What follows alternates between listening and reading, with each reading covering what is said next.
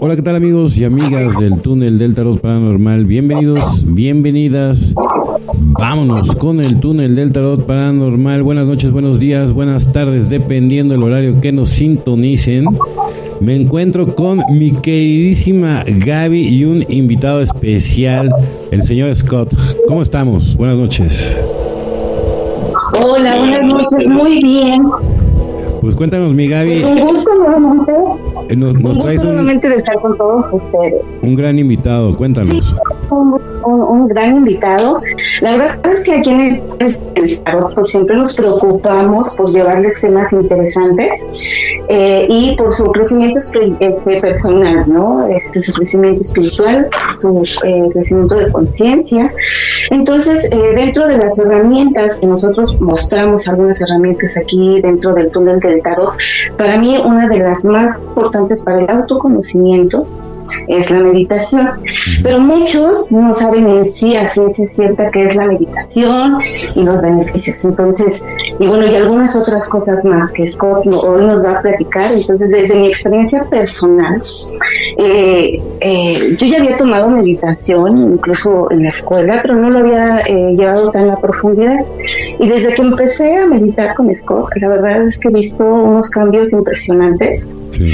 eh, me autorregulo más, me autoanalizo más, me autogestiono más. Entonces, el sí eh, eh, eh, tener una, un buen guía, un buen maestro de meditación hace la diferencia, ¿no? Entonces, me gustaría que te presentaras, Scott, y que nos dijeras, pues que te arranques, ¿qué es la meditación? Claro que sí, con mucho gusto. Bueno, me gusta hablar de mí como un como una persona normal, como un simple mortal en una búsqueda. Eh, pues he caminado, mi primer profesor fue un monje budista. Él me, me transmitió tanto yoga, porque también es profesor de yoga, como eh, la tradición budista, eh, tradición Kadampa y bueno, otras tradiciones. De ahí pues me, hice, me fui haciendo camino, estuve en varios grupos esotéricos, místicos, tuve maestros de muchos tipos, eh, en la sociedad teosófica, en fin. Eh, y eh, incluso hubo un tiempo en mi vida donde, donde quise hacerme monje, estuve con, caminando un poquito con Ananda Marga, con este eh, con el, el, budismo zen. Y bueno de ahí me fui haciendo una visión propia de lo que a mí me gusta de la meditación. Y bueno de hice mis propias mi, propia locura. Bueno pues cuéntanos a ver qué, qué, qué, es lo que bueno está muy para tu trayectoria pero qué tenemos que hacer nosotros si queremos empezar a conectar con la meditación porque generalmente la gente se desespera no entonces siempre digamos como que muchos se quedan atorados en la desesperación y no llegan a trascender en la meditación. Entonces si nos puedes explicar estaría buenísimo Uf, bueno, voy a intentarlo. La verdad es que a pesar de, de, que es un tema que me apasiona mucho, creo que sigo sin entenderlo del todo. okay. es muy profundo. Eh, ¿Por qué? Porque, bueno, habría que diferenciar qué es la meditación y las técnicas de meditación. Claro. La meditación como tal no es tan fácil de definir porque tendríamos que entrar en unos conceptos un poquito abstractos para entender eh, qué es este, el, el, estado de la meditación. Es un estado, eh, podríamos eh, simplificarlo como un estado del ser, un estado diferente del ser. Nosotros nos movemos aquí a través del lenguaje, a través de, de lo simbólico. Eh, en la meditación, el lenguaje estorba, entonces trascendemos eso eh, y percibimos desde otro lugar, ¿no? A lo mejor eh, he, he, escuchado alguno de otros, otros podcasts contigo y hablan alguno un poco de las plantas de poder. Se podría hablar de que la meditación es muy similar a un estado que te lleva a las plantas de poder. Claro. La diferencia es que eh, es un poco más sutil, no es tan no es tan fuerte, sería como la microdosis de las plantas de poder. Ah, ok, ya te entendí, sí.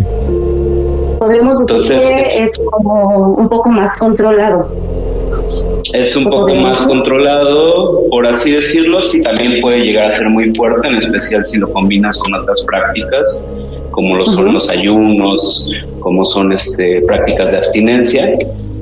Eh, se intensifica el estado del ser y puedes llegar incluso muchísimo más fuerte que una planta de poder, porque recordemos que las sustancias como el DMT están en nuestro cerebro. Claro. Entonces eh, puedes acceder a esos estados de manera natural a través de privación sensorial, a través de pranayamas, a través de ayunos y este eh, claro que para, para llegar a ese lugar hay que tener una práctica porque aunque es muy noble también puede llegar a ser riesgoso. ¿Y por qué riesgoso, hermano? Cuéntanos. ¿Por qué? Porque mmm, porque son planos, no sé cómo explicarlo. Ah, ok, sí, salir allá. sí, sí, sí, riesgoso el salir allá. Puede, pues, no regresar, ¿no? no este, como puedes disolverte si no tienes como la suficiente fuerza, la suficiente preparación, te puedes disolver. Entonces, este, pues siempre con respeto, respetando tu cuerpo, respetando tus ritmos, eh, todo es posible.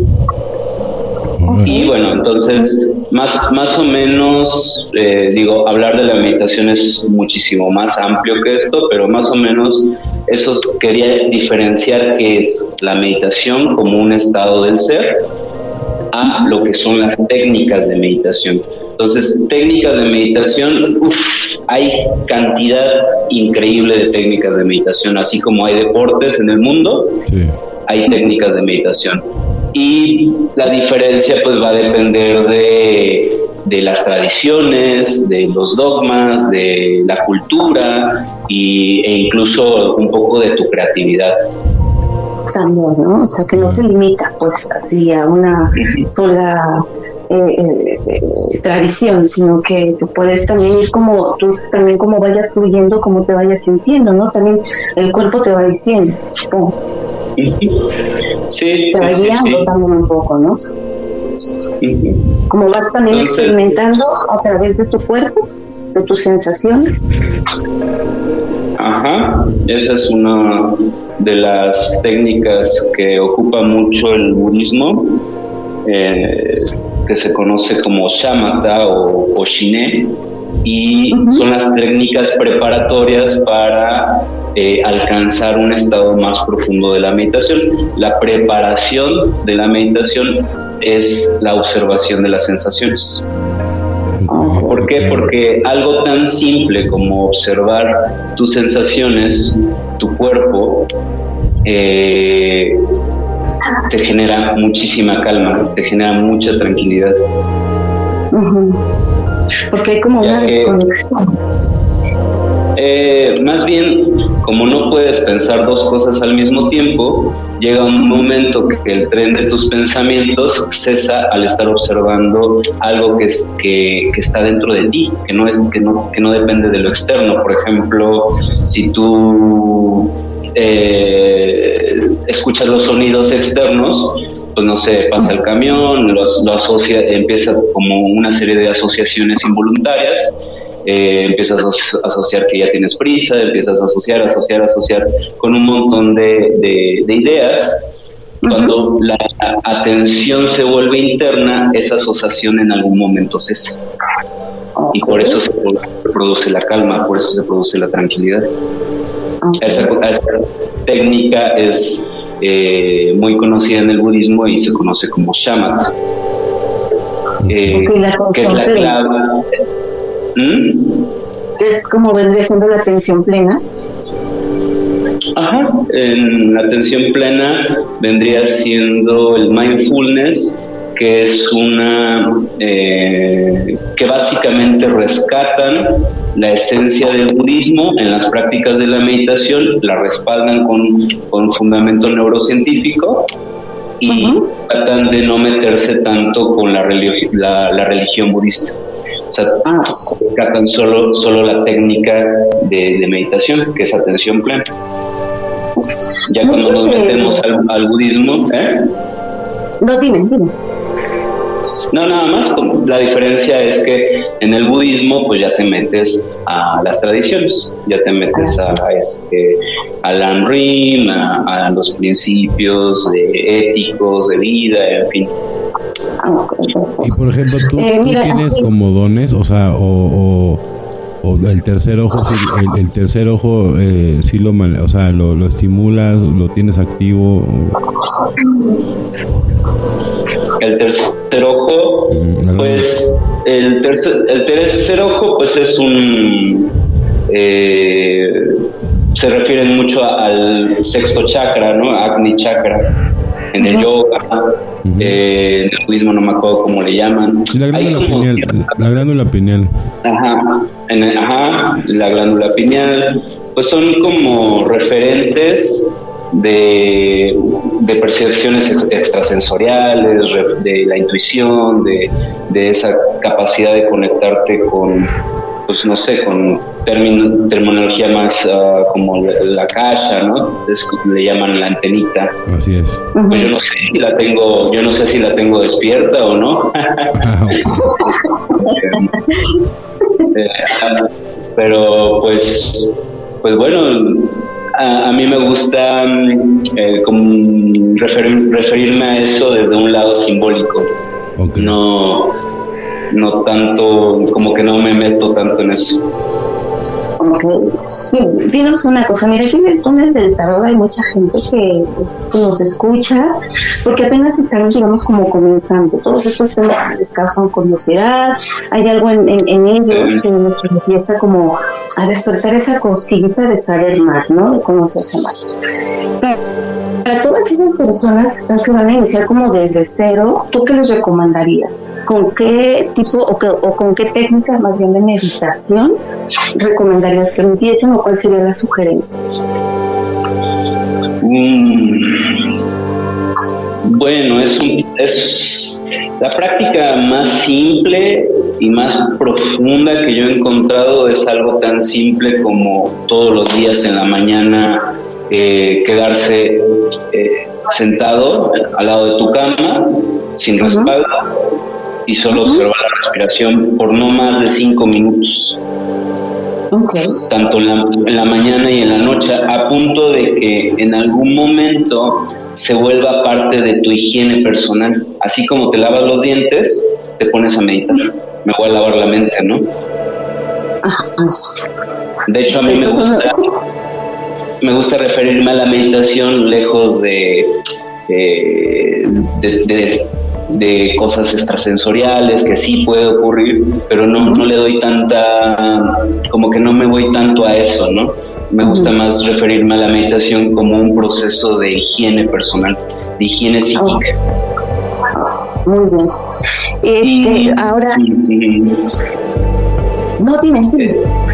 Entonces, esa es una como de las técnicas más simples que nos pueden ayudar a, familiarizarnos con la meditación. Yo no recomiendo las meditaciones muy extremas porque pasa algo que te saturas, ¿no? O sea, llega un momento que, que sí lo puedes lograr, que sí, dices, sí puedes tener meditaciones de una o dos horas, pero ten por seguro que al poco tiempo ya no vas a querer volver a saber de la meditación. Entonces, es, preferible, ¿eh? es preferible ir, poco a poco, encontrarle el gusto a algo tan simple como solo sentarse y observar eh, tu respiración, que este que atascarte con muchas técnicas, revolverte con un montón de todo, porque este, terminas saturándote, terminas cansándote. Decía, un, decía un maestro, un lama, el camino debe ser gozoso, porque si tú te saturas terminas ya no queriendo saber nada del, camino espiritual, ¿no? Y eso lo sé por, por experiencia, porque también en mi tiempo fui atascado. así pasa, ¿no? Eh, a todos nos sucede que cuando ya estamos como que entrados en esto, queremos conocer más, ¿no? Pero de hecho así es, es el ser humano, es atascado, es como por naturaleza, ¿no? Pues todo queremos, todo queremos tragar, todo, pero creo que lo que dices es muy cierto, hay que tratar de empezar a encontrarle el gusto, ¿no? Y, a veces yo me encuentro con gente que busca muchas meditaciones en YouTube de todo tipo, de entrada no sé si sean tan beneficiosas a, título personal, no lo creo, siempre he dicho está, eh, la meditación debe de ser contigo, no debe de ser guiada, porque en el momento que no, la, que no tienes esa guía, te pierdes, ya no sabes qué hacer o no sabes cómo, ¿no? Entonces, lo que dices, empezar así de a poquito a poquito, a tratar de encontrarle el gusto o encontrarle el gusto, empezar a autoconocerte, ¿no? A descubrir esas sensaciones dentro de ti que te dicen mucho de ti. Claro, claro. Pues también pienso que va a depender mucho del ruido mental que tengas. Si tienes mucho ruido, te atormentan muchas cosas, es muy probable que solo sentarte se vuelva demasiado conflictivo. Entonces, por de hecho, el yoga, eh, porque también soy instructor de yoga, eh, se sabe que es una preparación para la meditación, desde el cuerpo, desde lo burdo, desde lo denso. Entonces, no hay una sola técnica de meditación, más bien va a depender de ti, del nivel de intensidad en el que estás, porque tal vez entrar demasiado a lo, eh, pronto a lo sutil, tú estás en una en una mm, cantidad de ruido interior demasiado intensa, puede, que no te, puede que no te encuentres, puede que no te halles. Todo lo contrario, se, te parezca bastante tortuoso, ¿no? hay un retiro de meditación que, que me gusta ir mucho. Son 10 son diez días de silencio absoluto donde literalmente esos 10 días solo observas tu respiración y la sensación de tu cuerpo. Nada más, no hay mantras, no hay cantos, no hay nada. Solo eso, no puedes ni siquiera ver a las personas. Y yo ya como iba con cierta práctica lo disfruté mucho. Para mí fue como, ay, qué rico. Ajá, pero para alguien que no. Una, unas personas con las que estoy platicando y había uno que de plano en su vida había meditado, que le dio duro al, relajo, se metía esto, se metía al otro, y un día se le ocurre meterse así de golpe al retiro, no, salió traumado el pobre chavo, no quiso regresar. pero porque fue, fue, demasiado, para él, ¿no? Incluso me tocó un señor que que su papá casi casi lo, más bien su hijo lo obligó a, que tomara el, retiro, ya un señor grande, pues empezó a delirar, perdió la razón. Wow. O sea, a ese nivel es, es que este a, eso me refiero con los peligros de, la meditación. pareciera que es algo muy simple, pero, pero no, tan, no es tanto, o sea, sí tiene sus cositas y sí es importante eh, escucharse mucho, ir, ir, a, sus propios, a sus ritmos, a decir, no, esto no es para mí, esto sí, eh, ir sintiendo. Oye, ¿qué recomiendas? Porque no hay una... ¿Qué recomiendas de, de alimentación, por ejemplo? Porque dice, o sea, bueno, no dicen, yo sé que la alimentación es muy importante. ¿Tú qué opinas eh, sobre todo este tema? Claro, sí, sí, sí, uy, sí, es muy, muy notorio cuando, por ejemplo, en, estos retiros, tú, son, son alimentación completamente vegetariana, eh, incluso llega a ser vegana, eh, cambia muchísimo tu percepción en estos temas. Ah, muy bien. un día podríamos hacer un retiro contigo. Sí, claro, mucho Pues sí, claro. Oye. Perfecto. Me, gustaría que nos Hoy, estábamos, hoy estaba yo platicando con, con Scott. Y bueno, y me gustaría que, comentara esto que a mí me hizo mucho sentido, ¿no? Porque estábamos hablando que, pues, del autoconocimiento, de la autoobservación, y bueno, ¿no? Entonces estábamos diciendo que el placer a veces es, es, es, es muy difícil de quitarlo, ¿no? ¿Cómo le quitas el deseo al deseo? Entonces él me estaba diciendo que, que para llegar a unos estados profundos o algo así, había que quitar pues todo lo que te provoque deseo no es así es y este y es y, precisamente hablaba no de, ir poco a poco porque a veces pues sí puedes llegar a estos estados de delirio porque al empezar a quitar esas capas pues hay cosas en el inconsciente que a lo mejor no te va a gustar ver o que todavía están ahí, ¿no? Entonces, este, pues estábamos hablando precisamente de la comida chatarra, del cigarro, pues, del alcohol, del sexo, de todo lo que te pueda estimular, ¿no? Este, que te pueda caer como en una dependencia. Híjole, pues se puede abordar desde muchos lugares. Eh, encontré con cada cosa que dije, ala, esto está fuerte. No, esos maestros, es que maestros, ¿no? Que también tienen sus cositas. y sí es cierto, ¿no? Porque digo, bueno, llegar aquí a, mi hermano, digo, bueno, pues, de entrada la persona que llega ni siquiera estaría aquí, estaría llorando. ¿no? En otra sintonía, en otra frecuencia, pues que ni siquiera correspondería a este plano, digamos. Así es. Ajá, sí, pero a veces son discursos. sí. Sí, pues la, cosa es que no sabemos, ¿no? La cosa es lo que único que tenemos es esto nosotros.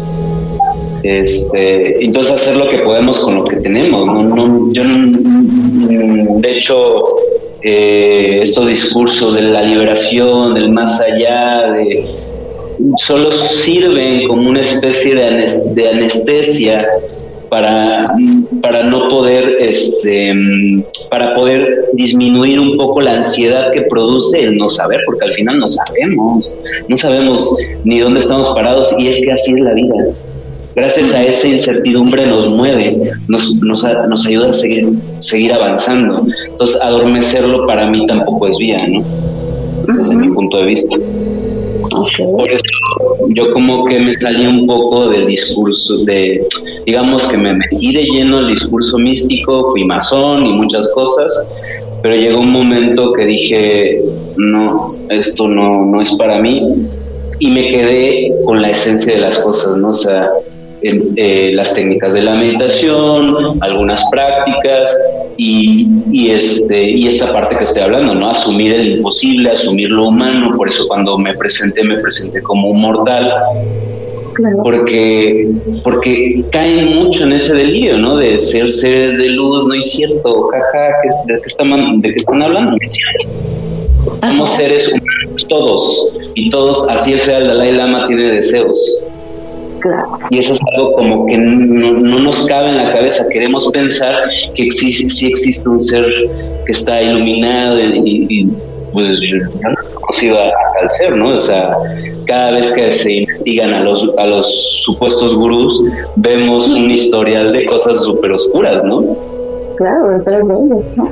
Y, aquí, bueno, hemos platicado que todos, todos nos hemos topado con, con maestros del terror, todos. Sí.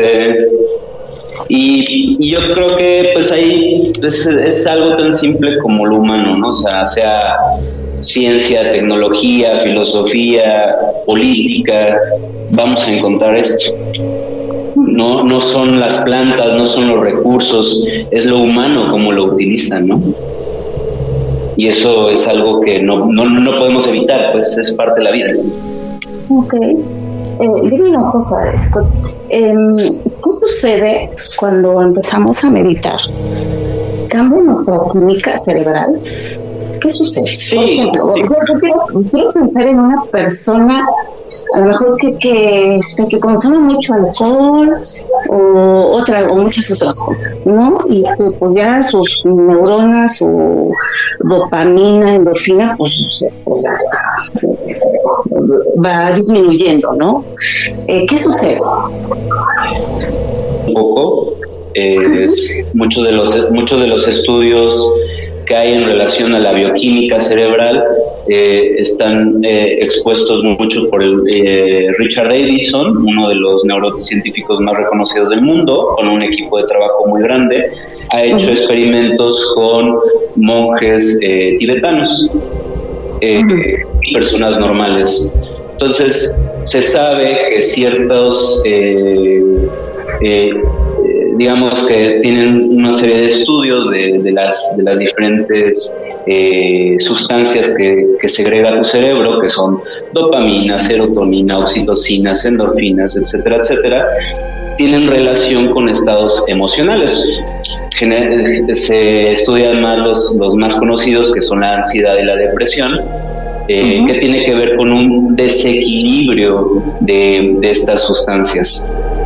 Entonces, eh, eh, es muy curioso, por ejemplo, cómo cuando uno está enamorado, todas estas sustancias se equilibran, por así decir, si pusiéramos una imagen en nuestra cabeza de, de una, de, una, de unas barras, de, de un este, gráfico de barras, eh, imagínate un, gráfico de barras del 1 al 10, con un indicador del 1 al 10, pues cuando uno está enamorado, todas esas eh, sustancias se equilibran en un nivel de 1,8 más o menos, un 9.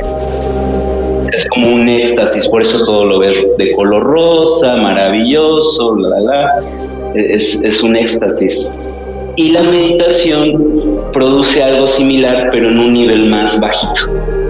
En un nivel, en un 5, en un 6, pero produce algo similar, equilibra todas las sustancias. Cuando uno está en depresión, eh, generalmente cuando hay, cuando hay mayor ansiedad hay más adrenalina, más noradrenalina, eh, igual menos serotonina. Entonces, esos cambios se han visto que, que, tiene la bioquímica cerebral respecto a ciertas enfermedades, ciertos eh, eh, síntomas más bien de, de, la salud mental. Y por lo tanto también lo que, lo que decía, ¿no? O la meditación el, este, tiene efectos muy positivos en relación a, a, el cerebro.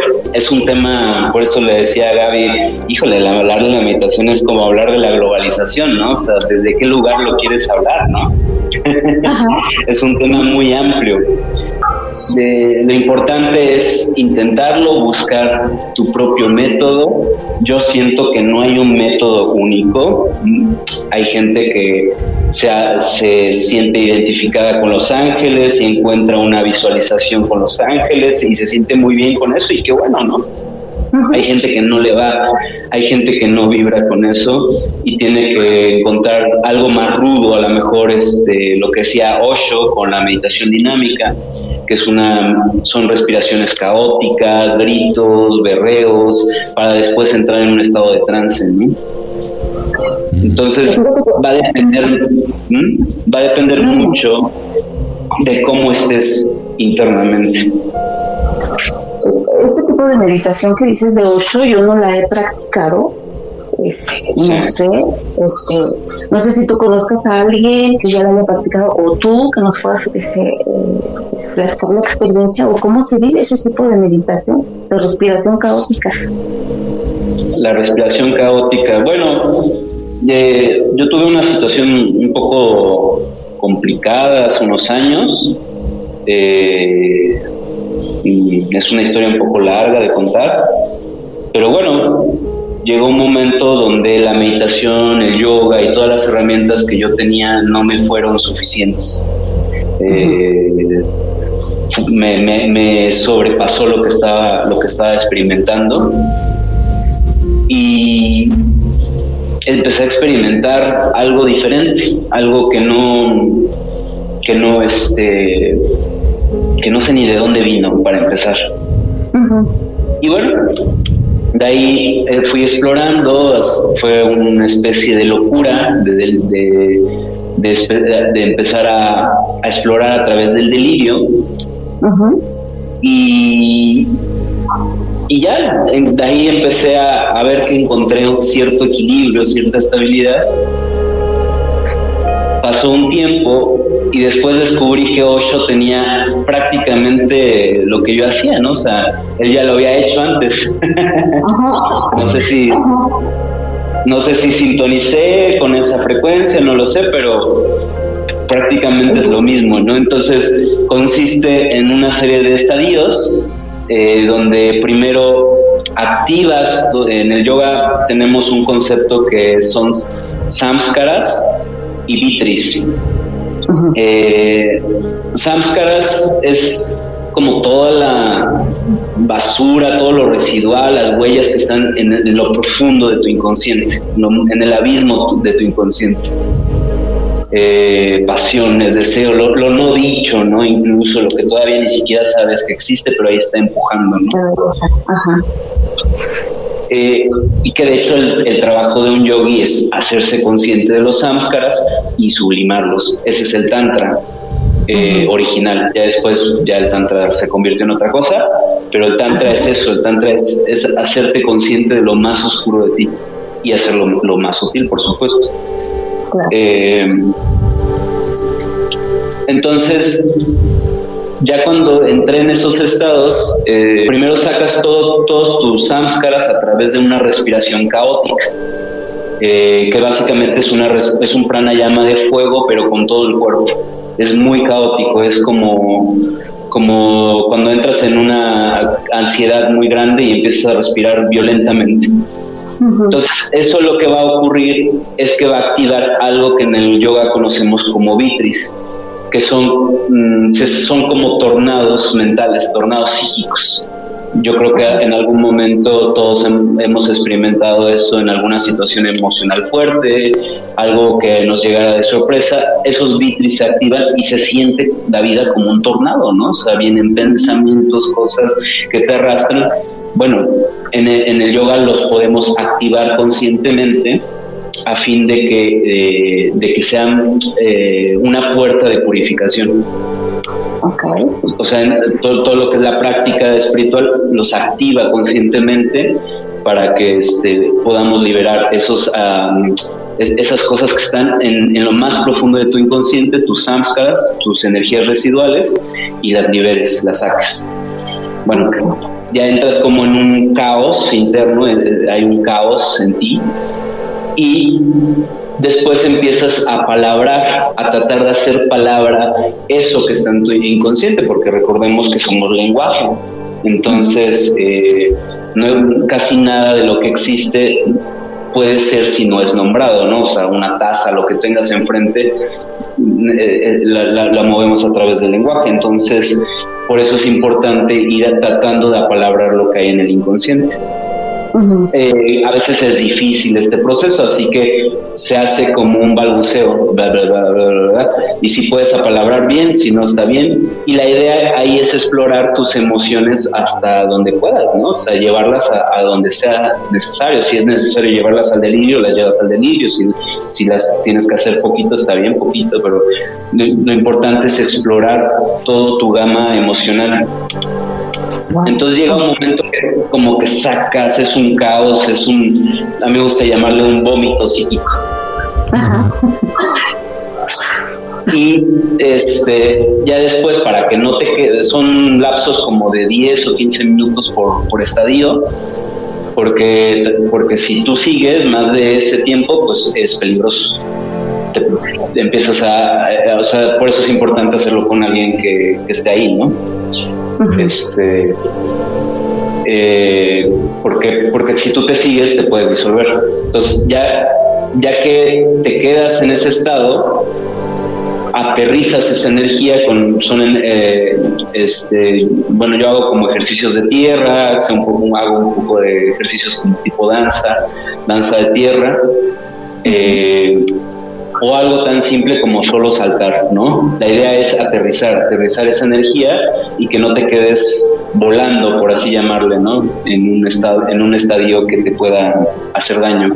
Entonces, aterrizas toda esa energía y después eh, Osho lo hace diferente, Osho se queda ahí, estático, en silencio, yo lo, yo lo hago diferente, yo todavía me sigo, pero con ejercicios más sutiles de yoga, de movimiento, de respiración, hasta ya llegar a una especie de trance muy sutil y ahí me quedo en estado meditativo y ahí termina la práctica.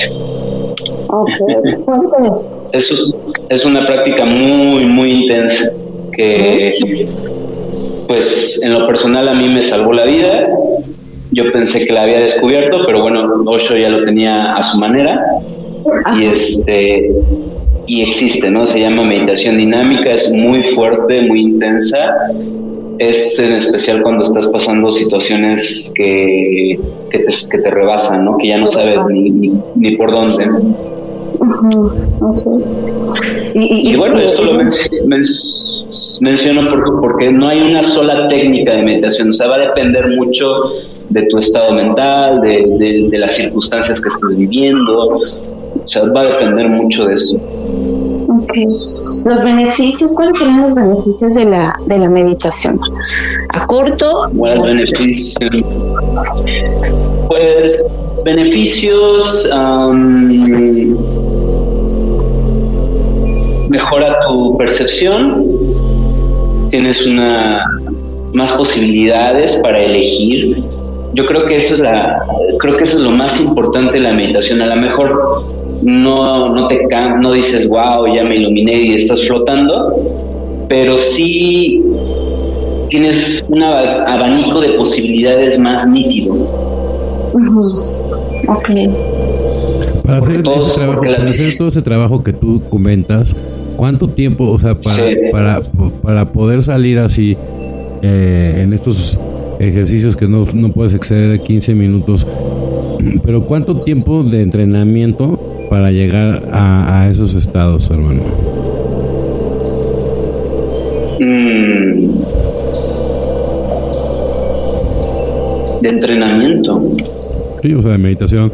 O sea, obviamente, porque pues hay mucha gente que cree que a la primera va a entrar y todo el tema, ¿no? Entonces, la pregunta es, tú más o menos, eh, calculando una persona que, estuvieras entrenando, ¿no? Digamos que, vas a comenzar a entrenar a alguien, ¿como cuánto tiempo crees que se tardaría más o menos en llegar a ver esos resultados? Bueno, en lo personal, esta técnica sí la he ocupado porque en algún momento estuve trabajando en plantas ancestrales, haciendo retiros.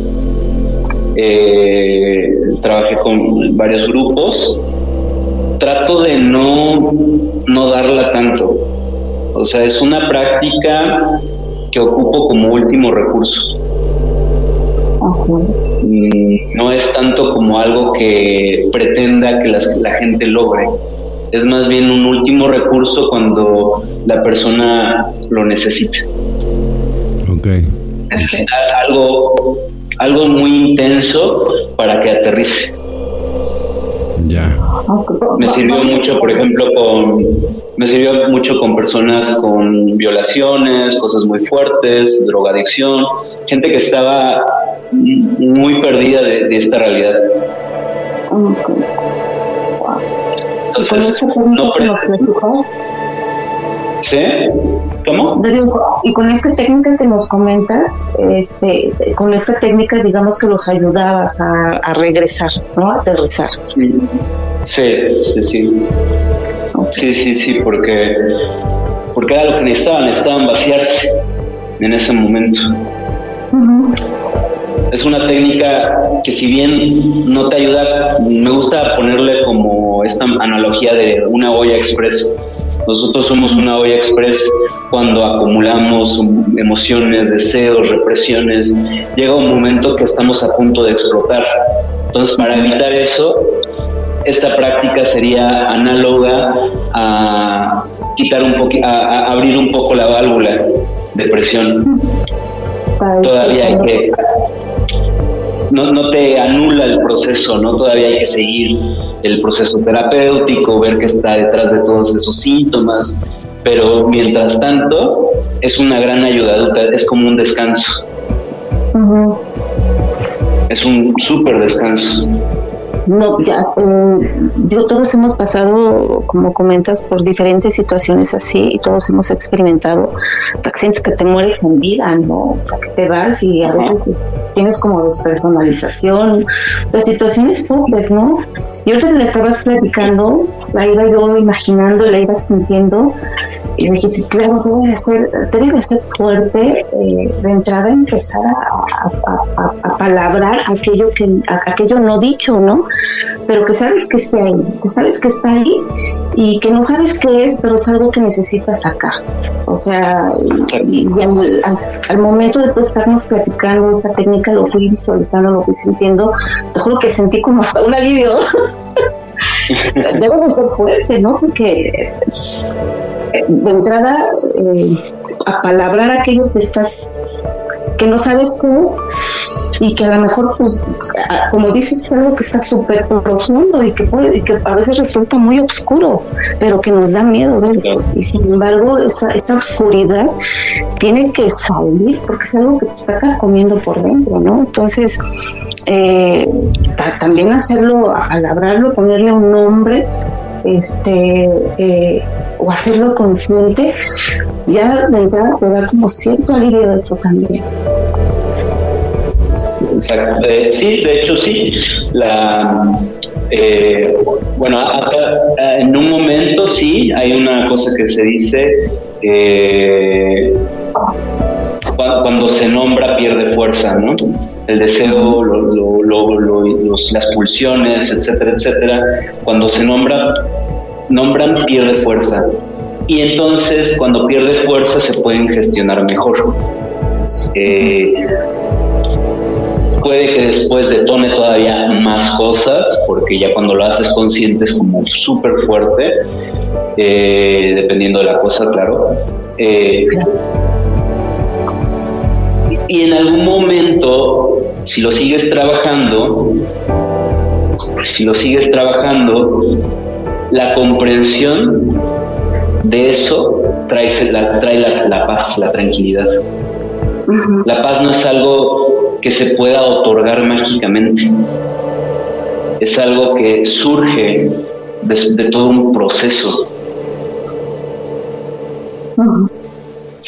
Incluso eh, la espiritualidad a veces eh, eh, eso es lo que lo que a veces pasa, ¿no? Que a veces se utiliza mm, en vez de ir hacia eso para resolver, para asumir, para lo que tengas que hacer, se ocupa para adormecer, ¿no? Por ejemplo, los mantras, los cantos, que son muy lindos, a mí me encantan, pero muchas veces se ocupan para adormecer para anestesiar un poco el dolor. Y está rico por un momento, porque a veces necesitamos un descanso, pero hay que entender que, que no es, que, que, eso solo es por un momento. En algún momento hay que transitar lo que nos duele y eso no te lo puede no te lo puede ah y ese es el, el, otro experimento que ya me acordé de que hicieron con, este, con los monjes budistas. Eh, pusieron a un grupo de buscaron a un, grupo de personas con meditación, con mucha práctica, de muchos años, y, personas con ningún tipo de práctica. Eh, eh, entonces fueron tres tipos de grupos.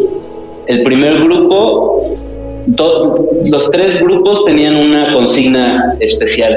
Todos estaban pasando por una situación de duelo, alguna situación difícil en sus vidas, estaban eh, este, transitando una situación de dolor o algo, algo les estaba afectando en su vida. Entonces, hicieron resonancias eh, en el cerebro, hicieron este, estudios encefalogramas, total el, primer grupo no, no les hicieron absolutamente nada, simplemente les hicieron las mediciones. El segundo grupo les dieron meditación y el tercer grupo eran las personas que ya tenían meditación desde mucho tiempo, ¿no? Entonces fue muy interesante como en una escala de, del 1 al 10, por decir algo, midieron el rango de dolor. Entonces, fue algo muy curioso. ¿Quién crees que experimentó más dolor? ¿Ustedes quién creen que...? Ajá. Sí. ¿Pero por, qué se te ocurre eso? se supone que ellos meditan, se supone que ellos están en un estado de... ¿Perdón? Porque creo, yo que es de esta cosa que está ahí, no sé, este, por el deseo, por la, eh, por reprimir, no sé, se me ocurrió. bueno, porque los, porque los monjes están entrenados para aceptar las cosas tal como son, no como que como no como queremos que sean. De hecho, la técnica, la, la, técnica budista no te libera del dolor. No, no, no puede hacer eso más bien te ayuda a enfrentarlo con más recursos, con más herramientas. Es algo muy curioso, ¿no? Porque las personas que, que no tenían ningún tipo de práctica meditativa experimentaban el dolor en un rango de 4 o 5. Y los monjes en un rango altísimo, como subir el Everest 9 o 10, ¿no? Llegan a topar el, máximo del dolor. La diferencia, y ahí, ahí está la diferencia entre el dolor y el sufrimiento, es que las personas normales que no tenían una práctica experimentaban el dolor por mucho tiempo, podían pasar años y seguían sintiendo el dolor.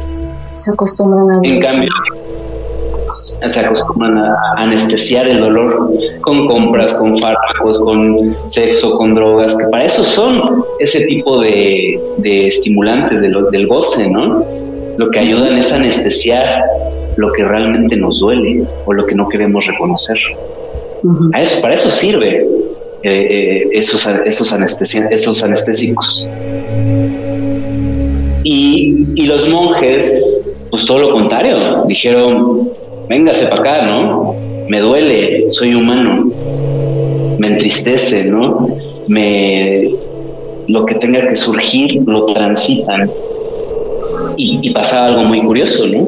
Llegaban al máximo de, dolor y cesaba en muy poco tiempo.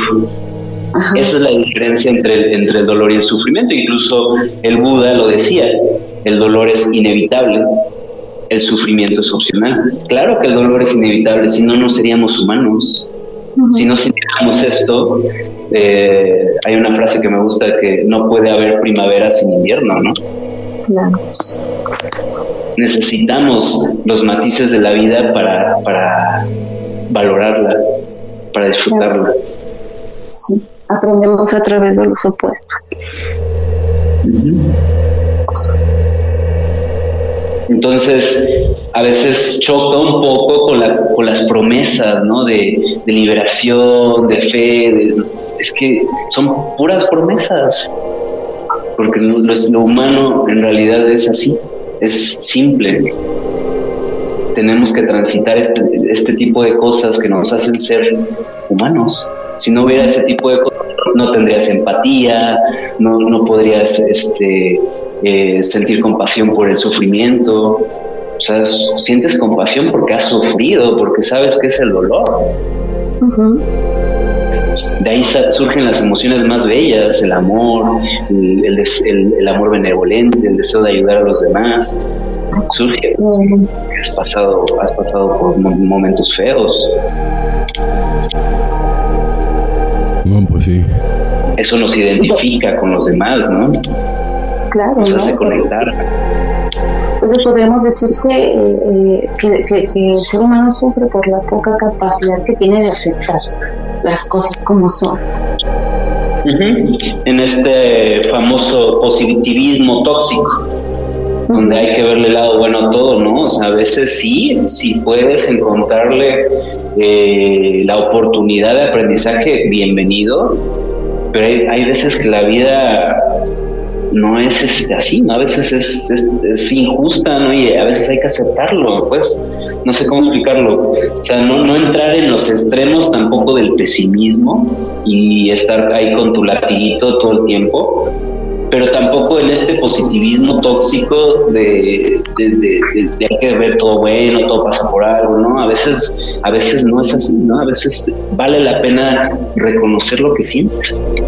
Claro. No, a veces eh, es cuando yo también les comento ¿no? a mis pacientes que a veces están súper desesperados tratando de encontrar un porqué a todo y a veces pues no tiene un porqué, solamente así pasó y acéptalo, ¿no? Ya, sobre todo cuando ya han pasado mucho tiempo, muchos años y uno se ha aferrado ahí a esas situaciones, pues ya acepta, ¿no? Pero la poca capacidad que tenemos de aceptar nos lleva al sufrimiento, ¿no? Entonces, a veces se quieren encontrar un porqué, pues solo pasó.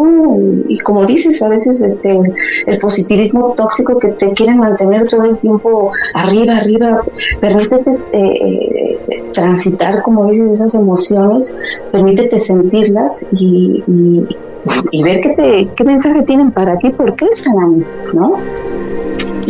O producir a través de eso, ¿no? O sea, gracias a ese tipo de cosas tenemos arte, tenemos poesía, tenemos películas, o sea, ¿por qué esta obsesión de las personas que se dedican a, la salud de, de, tener a un ser humano como, como perfecto, lleno de amor y felicidad? O sea, está raro eso, ¿no?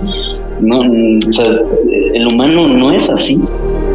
El humano no es un ser perfecto, el humano es, es extraño, es extravagante, a veces hay unos más este, tranquilos, otros no tanto, y, eso es lo que nos hace ser humanos, ¿no? ¿Por qué tener que meternos en este molde que incluso las psicologías eh, le dan demasiado poder a esto, ¿no? Patologizando cualquier estornudo que tengas, ¿no?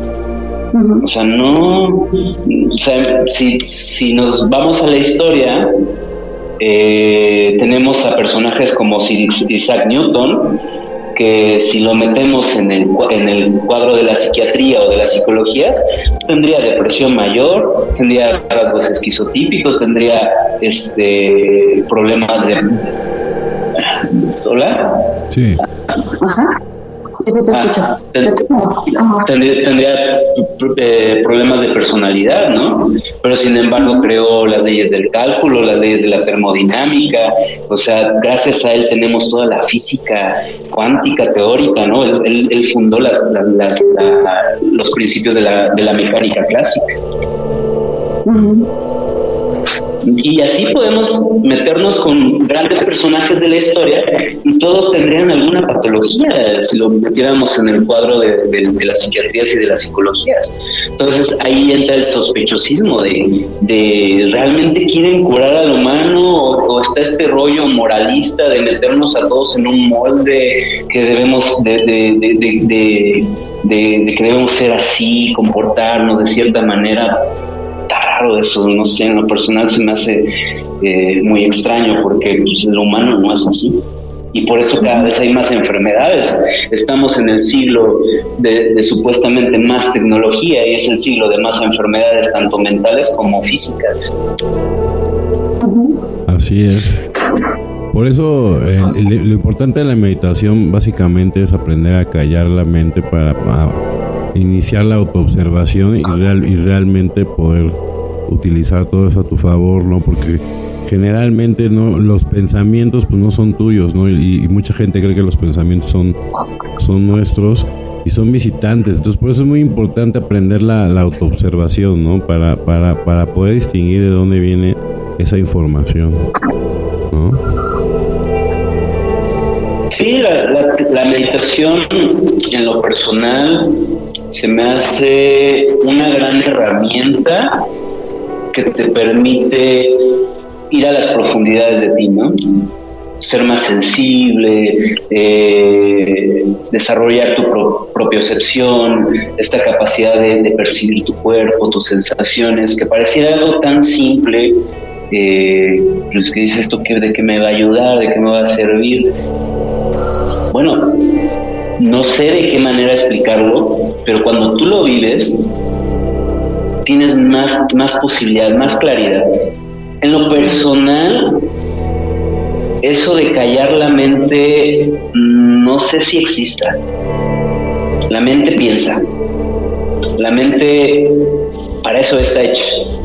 La mente saca ideas, o sea, no puede dejar de producir porque es parte de nuestra naturaleza. El inconsciente va a seguir ah, sacando cosas, deseos, esto, lo otro. Es, es, es inevitable porque, porque así somos, pues.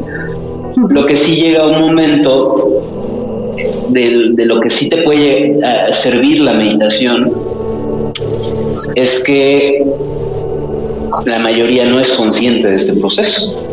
Y ponen la analogía, ponen la metáfora de que la mente es como un tren que no vas a ningún lado y que va vuelto loco a máxima velocidad.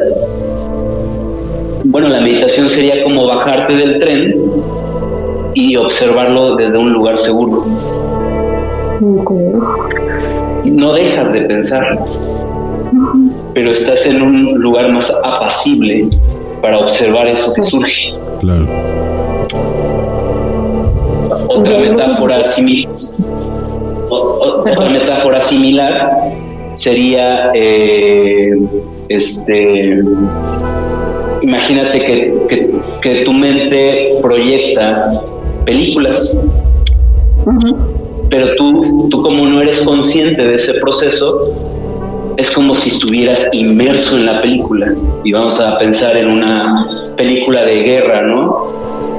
Y estás pensando ahí, y te estás atacando y le, regresas y, y, este, y te defiendes y sientes que vas a morir y estás como en ese, eh, en, en ese sinfín de emociones porque estás identificado con la película. La meditación sería como decir, oye, pues es que yo no estoy adentro de la película, estoy observando la película. Y eso te da perspectiva. No sé si, les ha pasado que de repente escuchan la conversación de, de alguien, ¿no? De algún fulanito o algo, están hablando de algún tema que te llama la atención, pero tú no estás inmerso en eso, ¿no? Solo estás atento eso te da perspectiva, dices, ah, eh, eh, aquí se equivocó en esto, esto, ya pude ver acá, esta es la solución, es muy evidente. Tú lo puedes ver porque no estás identificado en el proceso, estás eh, observando en un lugar seguro. Eso es lo que te da la meditación. Excelente ya mucho porque este es, como dices no ver las cosas desde un lugar seguro desde fuera ya no tener mis, miscuido en el drama de la situación de tu propia situación como dices te da una perspectiva diferente para encontrarle una solución o, ver cómo resolver no eh, de una manera más práctica más sencilla y no dejarte llevar por estos impulsos no por estas emociones transitarlas, ¿no? También permitir que, transiten estas emociones eh, sin que te muevan, ¿no? es una sensación muy curiosa porque generalmente cuando hablamos de control de las emociones tendemos a la represión de las mismas, ¿no? Y en la meditación te, te, explican o tratan de que eso sea lo contrario, ¿no? Todo lo contrario. Siéntelas más, pero que no te muevan que tú sigas en tu práctica. Y es una experiencia muy intensa porque, porque no mover ni un solo pelo de tu cuerpo y dejar transitar todo lo que sientes es súper interesante. Es súper intenso, muy intenso. Porque sí, efectivamente no todo conviene. Eh, pues los peligros pues sí pueden ser que pues estás en un estado más frágil estás en un estado a nivel de ondas, de frecuencias, este, cuando estamos en, digamos, en el día a día, nuestro cerebro tiene una frecuencia beta. Eh, cuando uno entra en estados meditativos, alcanza ondas alfa o delta, que ya delta es, es hacia el sueño profundo. Alfa es el estado de la, de la ensoñación, no estás ni, ni aquí ni allá. Y este estás más, más sensible, ¿no? en esos estados los, eh, los, los que practican la hipnosis te meten a ese, a ese, a ese estado, a ese trance y te vuelves más vulnerable. Entonces va a depender de la ética de no solo del, youtuber, ¿no? sino también de, de pues, cualquier persona, ¿no? O sea, psicólogo, la persona que tienes enfrente. O sea, va a depender mucho de su ética personal. Entonces, para eso yo insisto el sentir, porque dicen por ahí que, este, ¿cómo era? las personas mienten, pero las energías no. Entonces uno va, va, va, percibiendo, ¿no? Como que aquí no me, esto no me late, es como un juego que, que, va haciendo, que va haciendo uno mismo con su corazón. Porque, porque pues no hay otra, ¿no? Por lo menos yo no he encontrado otra manera, ¿no? Puede ser una persona que diga que está súper preparada y me ha tocado, ¿no? Gente con doctorado que, que, poca ética profesional tienen y, ha sido muy difícil salir de esas cosas. Y, gente que no tiene ni la primaria, que qué bárbaro, qué, fuerza, qué corazón tiene, que, te llega hasta el alma, sus palabras, su esencia. Entonces, es muy difícil saber eso, ¿no? no creo que no creo que es algo que te lo puedan enseñar, es algo que uno mismo tiene que irse construyendo. Aprender a ser selectivo, a, elegir, a seguirse, seguir las corazonadas, seguir las alarmas, como no sé si les ha pasado que de repente sientes que te vas a, te van a saltar, no le haces caso y te asaltan, ¿no? o sea, algo tan simple como eso, ¿no? La, mente es muy poderosa. Pues, somos somos Somos seres sensibles. Claro. Somos seres sensibles, entonces, este, así sea por teléfono, en YouTube, estamos intercambiando energía, no es algo que no se puede evitar. Eh, entonces, pues nada más eso, hay que ser selectivos. Muchísimo. ¿Algún libro que le recomiendes a la, gente para, para eh, acercarse a la meditación, hermano? No soy muy bueno recomendando libros. Eh, es que los libros que con los que me metí son muy pesados. Ya. Este, si alguien quiere así, le gusta la filosofía, pero le apasiona la filosofía, entiende un poco de nihilismo, de existencialismo y quiere entender por qué la, meditación es tan abstracta y se quiere meter de lleno los conceptos de la, del vacío, de la carencia de existencia, hay un libro que se llama, eh, que es un poco difícil de conseguir, se llama El silencio de Buda. una introducción al ateísmo religioso por Raymond Panikar. Está súper bueno ese libro. Está pesado, está muy difícil de leer, pero para los que realmente están metidos en esto vale la pena. La em, para algo más introductorio, em,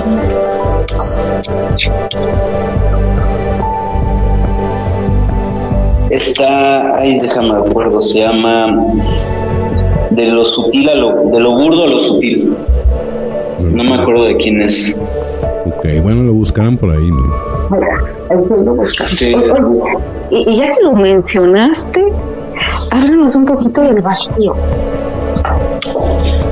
Del vacío, bueno, el sunya o sunyata eh, es un concepto budista que se refiere a la, a la vacuidad, que es básicamente la, la, el logro que, busca cualquier budista.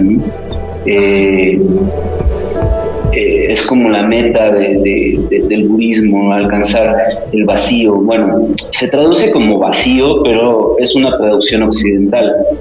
En realidad, eh, la traducción más exacta sería carencia de existencia inherente. Es decir, comprender que las cosas no existen por sí mismas, existen gracias a las causas y condiciones que las generan.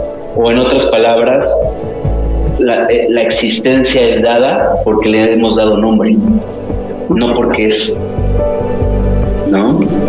Esta famosa reflexión que hace, que es de la filosofía y la retoman los Simpsons, me da mucha risa.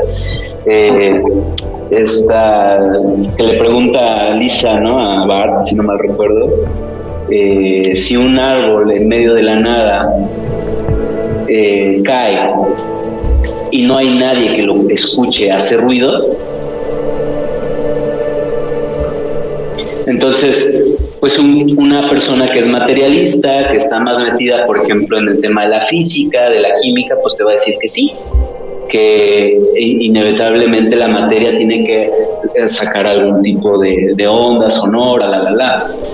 Eh, un lingüista pues te va a decir eh, este pues que es el ruido no eh, este es una cuestión más del lenguaje por lo tanto tiene que haber un sujeto que la perciba porque es una cuestión más subjetiva no entonces nos vamos a dar cuenta de que la realidad va a depender de quién la mire su construcción en el lenguaje pero de lo real, por así llamarle, de la verdad, no podemos hablar nada, porque de lo, que es real carece de existencia.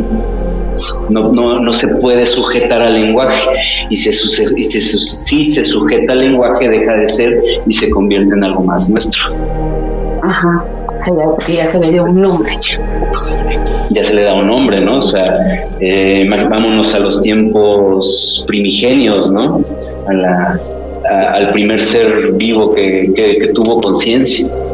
Eh, imaginemos que vio el mundo, vio, vio la luna, vio el sol, vio, vio lo que sea, los árboles.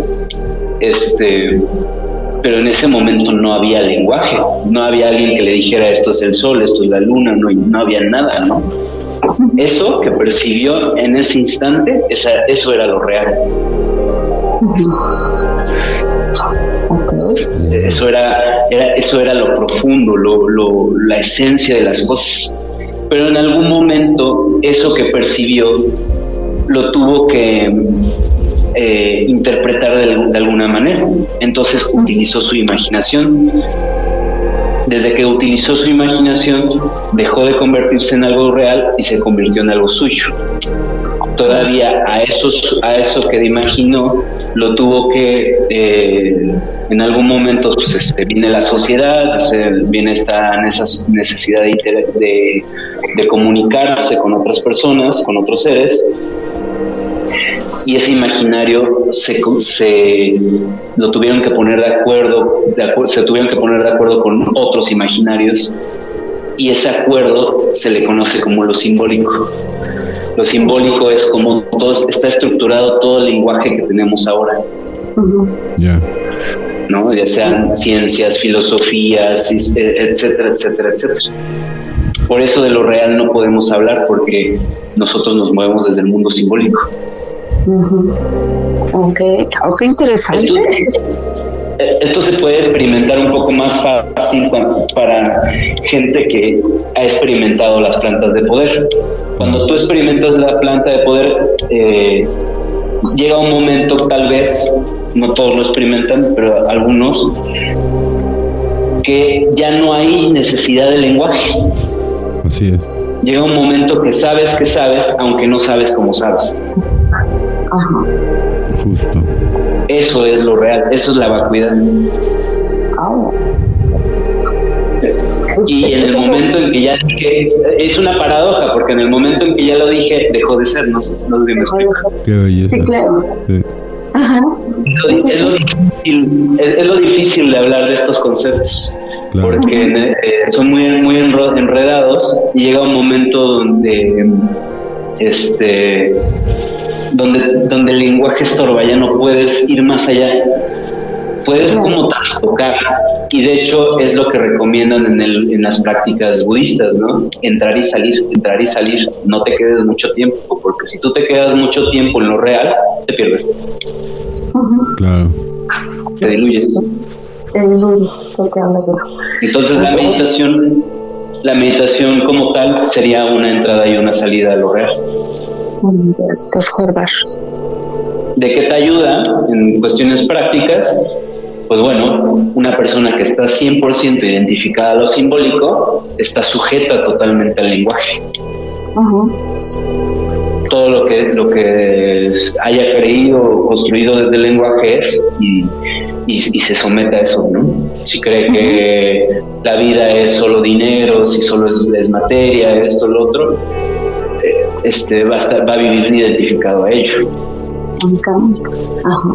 El extremo contrario sería una persona que esté totalmente obsesionada con lo real. Sería loco. El que, ya, en el, que ya no se puede comunicar. Ese sería el extremo. El punto medio sería entrar y salir. Estar, vivir dentro de los acuerdos de la realidad coexistir en este mundo como, como pues, podamos y entendamos.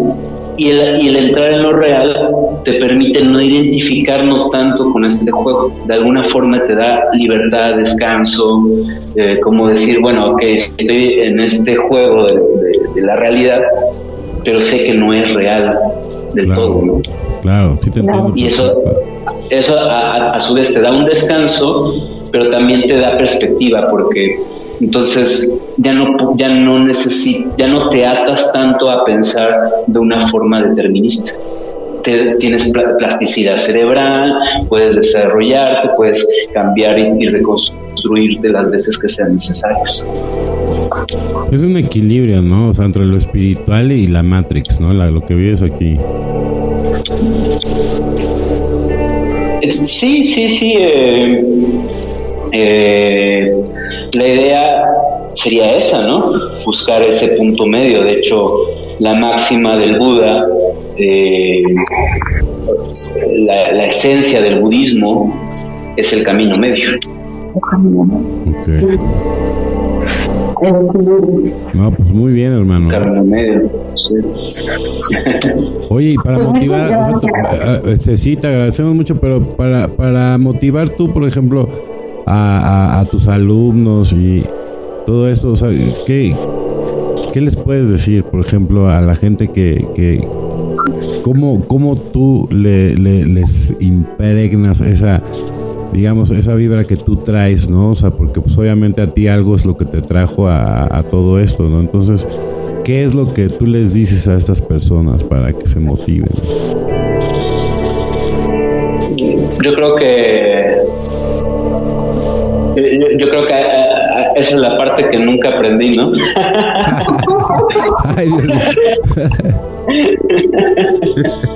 no, soy muy bueno, no soy muy buen motivador.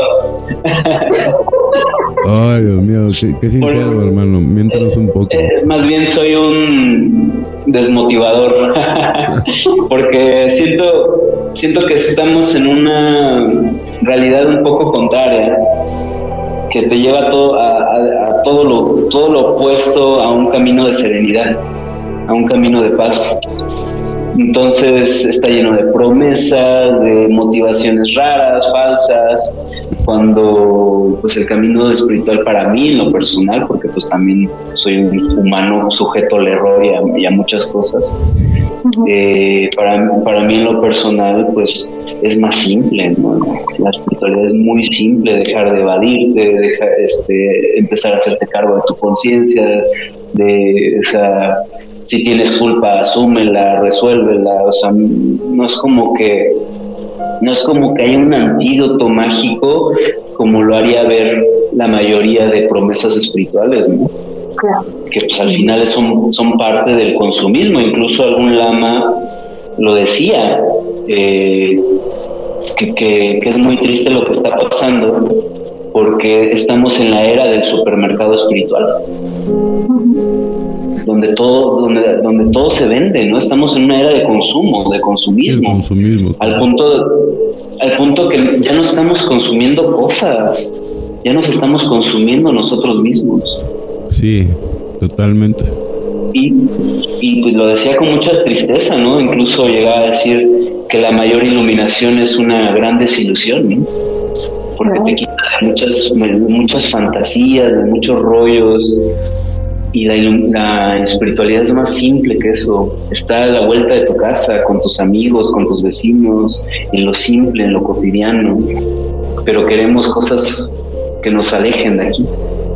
Que nos digan, wow, ya, ya comprendí la realidad última del cosmos y me fui y ya regresé. Y fui, o sea, está, está padre, está bonito, pero pero ya fuiste a hablarle a tu vecino, ya, ya, ya le saludaste.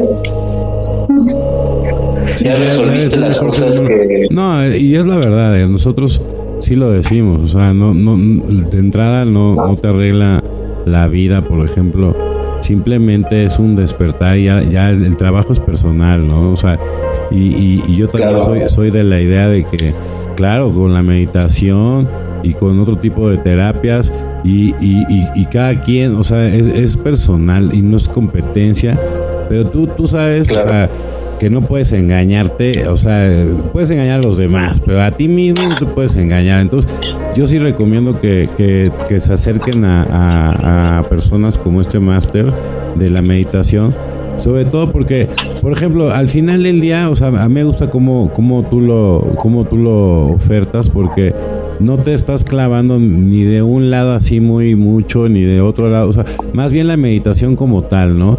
Y ya cada quien como la quiera aplicar, ¿no? Si es de, de una manera espiritual o nada más como puro deporte, o simplemente para poder calmar la maldita mente y poder tener el equilibrio del que, del, del que estás hablando, ¿no? Entonces, o sea, también, también no es de que sea una regla, ¿no? O sea, para que todo el mundo la agarre de rigor de la A a la 7, o sea, o sea, como tú dices, hay muchas técnicas y cada quien, esas técnicas están hechas para que, pues, de, acuerdo a lo que se necesite, ¿no? Por eso te tienes que acercar a un experto como, el señor, para que, pues, obviamente tengas una asesoría, ¿no? A lo mejor un trabajo en conjunto es lo que va a hacer llegar a la meta perfecta.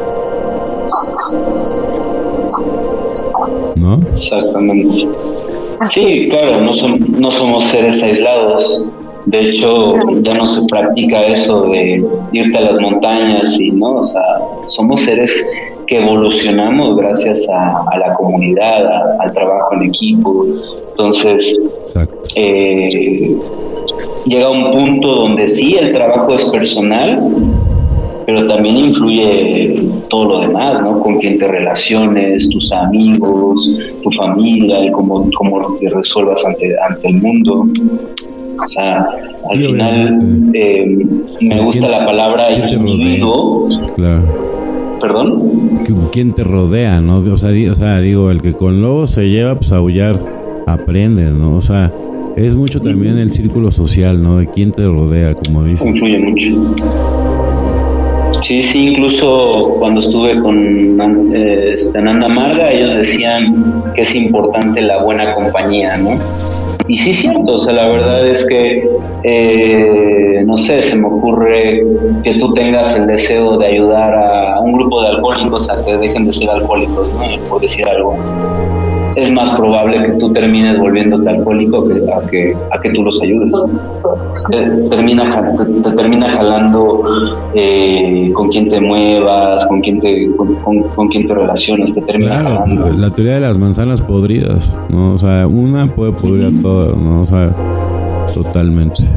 Entonces, por eso sí es importante en este caso, pues no sé, tener un grupo de meditación, tener un grupo de, pues, lo que te guste, ¿no? Tai chi, yoga, espiritualidad, como ser constantes porque, porque dicen en el budismo hay un concepto que se llama la sangha. La sangha es el grupo espiritual, la, la comunidad. Eh, la sangha es, la que te da la fuerza, es la que te ayuda a, que cuando te pierdas en el camino regreses. Claro. A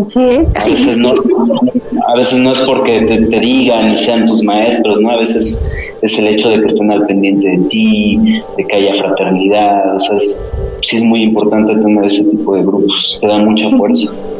Claro. Oye, ¿tienes tus redes sociales para que la gente te busque?